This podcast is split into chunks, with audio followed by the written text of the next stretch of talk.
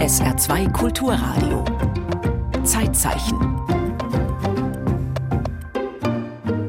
Stichtag heute. 9. Januar 1929, der Geburtstag von Heiner Müller, Schriftsteller und Dramatiker. Die Revolution ist die Maske des Todes und der Tod ist die Maske der Revolution. Sätze, die wirken wie Schläge auf ein freiliegendes Gehirn. Heiner Müllers Stücke sind wie gemacht für Warnhinweise. Dieser Text enthält Passagen, die heute als als was? Als erkenntnisgewinnend, verzweiflungssteigernd oder einfach als unbegreifbar verstanden werden können. Vielleicht sollte allem Leben ein Warnhinweis vorangestellt werden. Leben könnte deprimierend verlaufen. Das war ein schlechter Anfang. Nehmen wir unsere Masken vor. Ich bin der, der ich war. Die Bisson. Sohn von Sklavenhaltern auf Jamaika. Drei Abgesandte der französischen Revolution sollen in Jamaika einen Sklavenaufstand initiieren. Eines Tages wird man die Wahrheit erkennen. Ich sehe großes Unglück über Frankreich hereinbrechen. La Grande Nation. Sie trägt die Stirne hoch. Sie schreitet über unsere Leichen. Heiner Müller, der Auftrag. Jan Christoph Gockel hat das Stück im Herbst 2023 am Deutschen Theater in Berlin inszeniert. Untertitel Erinnerungen an eine Revolution. So ein Text gibt es so selten, der so sehr mit einer hiesigen politischen Haltung, einer politischen Struktur verbunden ist, aber dann so einen Blick in die Welt hat. Das hat mich bei Müller begeistert. Wenn es denn nie still und dunkel werden, dass wir uns die garstigen Sünden einander nicht mehr anhören und ansehen. Morde, Morde, Morde, Morde, Morde.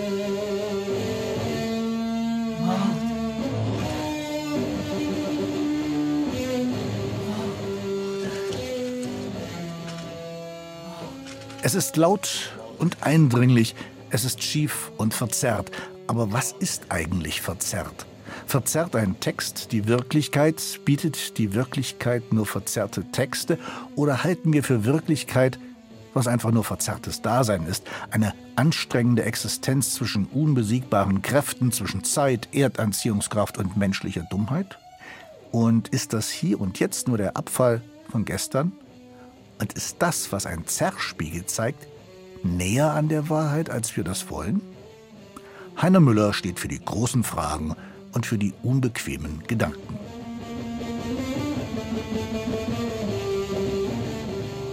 Heiner Müller ist 1995 gestorben. Sein Ruf ist gewaltig. Er wird als einer der wichtigsten deutschsprachigen Dramatiker der zweiten Hälfte des 20. Jahrhunderts bezeichnet. Also in einer Zeit der totalen Besetzung mit Gegenwart, das ist ein Begriff von Heiner Müller, hat er sich eben immer an der Vergangenheit, also an der Erinnerungskultur orientiert und gleichzeitig an der Zukunft. Es, also das Werk von Müller ist Vergangenheits- und Zukunftsbewältigung. Heiner Müller macht es einem nicht leicht.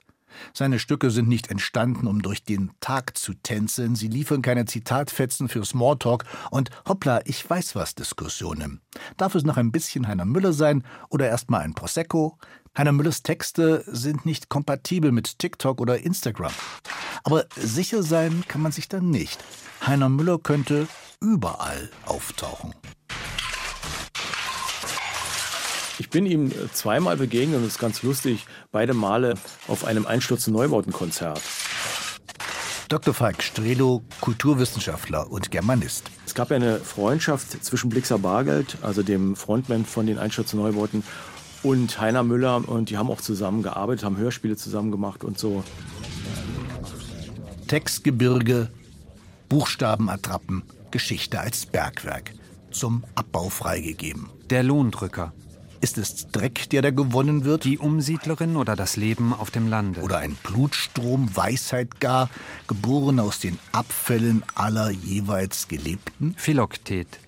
Zement. Stück für Stück zerbröckeltes Leben und geschredderte Gesellschaften. Anatomie Titus Fall of Rome, ein Shakespeare-Kommentar. Heiner Müller formuliert mit Schreibmaschine und Zigarre. Leben Gundlings Friedrich von Preußen. Lessings Schlaftraumschrei, ein Gräuelmärchen. Wenn Heiner Müller schreibt, Wolokolamska Chaussee, werden Illusionen zu Pulverdämpfen, Hoffnungen zu Albträumen und gute Pläne zu weltumspannenden Katastrophen. Wie soll man da das Grauen in der Welt noch schönreden? Heiner Müller feilt an Geschichte, bedient sich bei allem, was gerade zur Hand oder im Kopf ist, von Georg Büchner bis Anna Segers. Heiner Müller wurde am 9. Januar 1929 in Sachsen geboren. Die Nazis warten gerade auf ihren Auftritt in der Weltgeschichte, um für Verzweiflung, Elend und Zerstörung zu sorgen. Als Zehnjähriger liest Heiner Müller das erste Mal Immanuel Kant. Lesen wird er immer, auch oder gerade, wenn die Welt gemartert wird. Jugend, Jugend, Träger der kommenden Träger der kommenden Taten, Führer, wir gehören dir. Heiner Müller erlebt die Verhaftung seines Vaters durch die Nazis. Er erlebt einen Besuch im Konzentrationslager, erlebt die Ausgrenzung als Sohn eines Verbrechers. Die eine Diktatur endet, die nächste beginnt für einige als Hoffnung. Heiner Müllers Vater wird Funktionär der SED und verabschiedet sich schon 1951 mit seiner Familie in den Westen. Heiner Müller, inzwischen angestellt in einem Landratsamt in Waren-Müritz, bleibt in der DDR und sammelt Eindrücke. Mecklenburg ist das nördlichste Norddeutschland. In den langen Wintern grauenvolle Selbstmorde. Die Leute erschossen sich mit Schweinebolzen oder hängten sich im Stall auf schwarze Schwermut, Schnaps und wenig Fantasie. Heiner Müller geht nach Berlin, schreibt Literaturkritiken und Stücke, wird Redakteur, später Mitarbeiter an Theatern. Er schreibt, er liest, sitzt in Theaterkantinen und Kneipen. Heiner Müller wird zu Heiner Müller, zum international bekannten Dramatiker, dem der Marxismus sehr vertraut ist.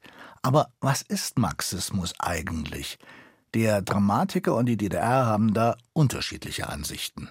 Ja, er hat diesen schönen Satz gesagt, die DDR ist das Resultat einer falschen Marx-Lektüre.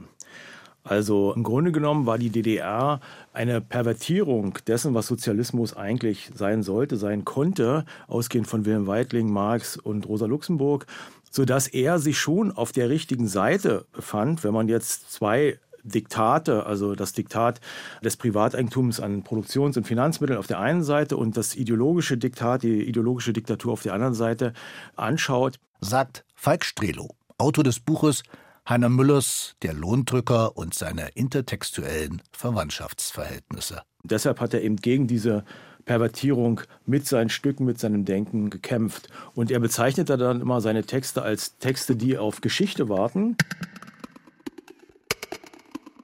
Es ist schwer. Die Tragödien der Welt und die im eigenen Zuhause. Die schreibende Ehefrau, die immer wieder versucht, ihrem Leben ein Ende zu setzen, solange bis es tatsächlich endet.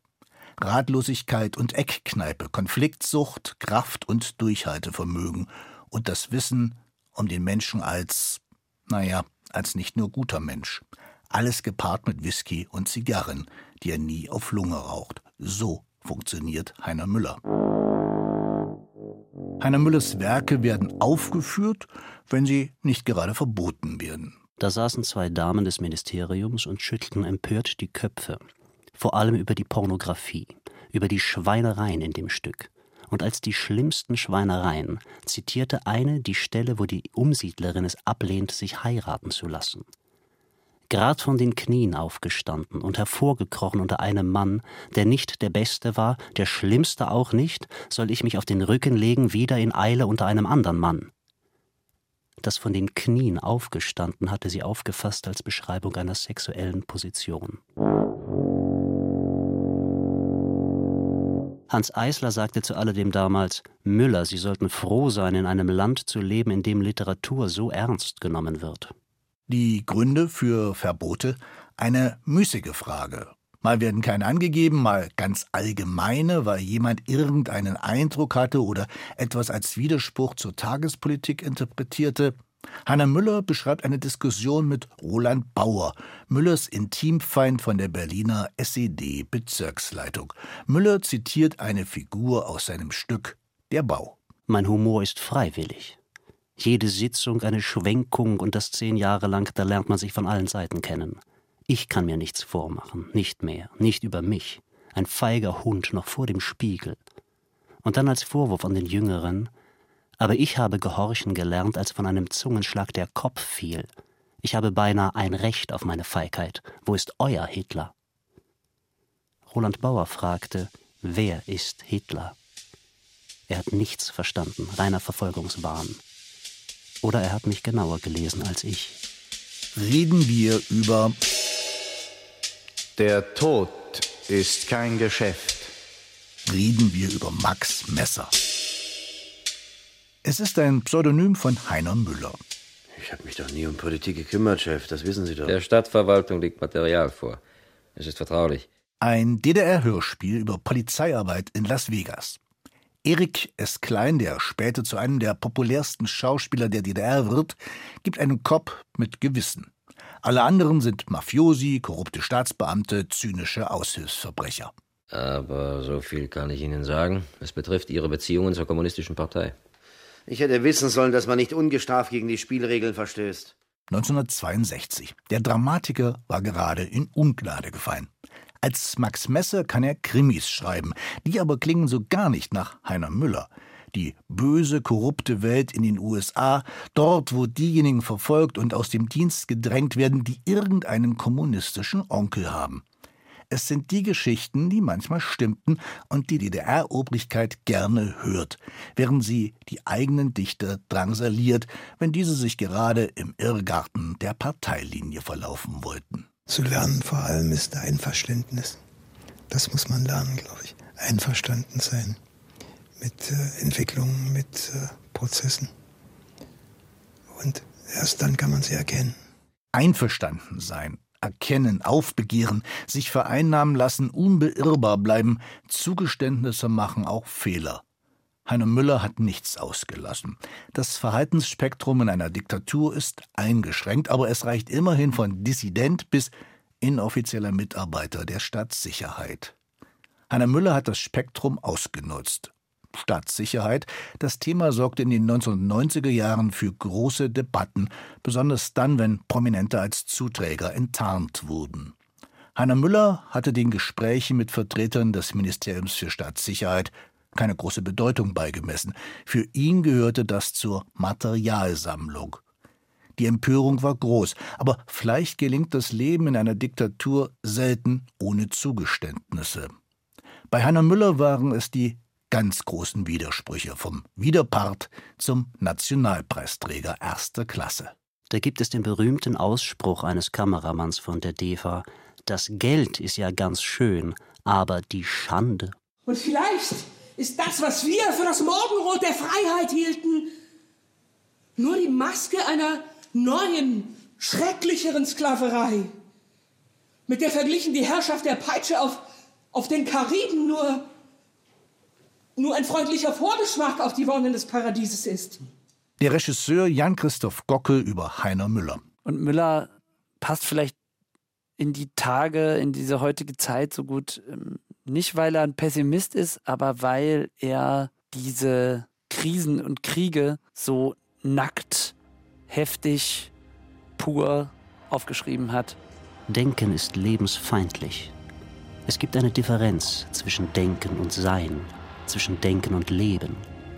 Das ist das Paradox der menschlichen Existenz. Was bleibt?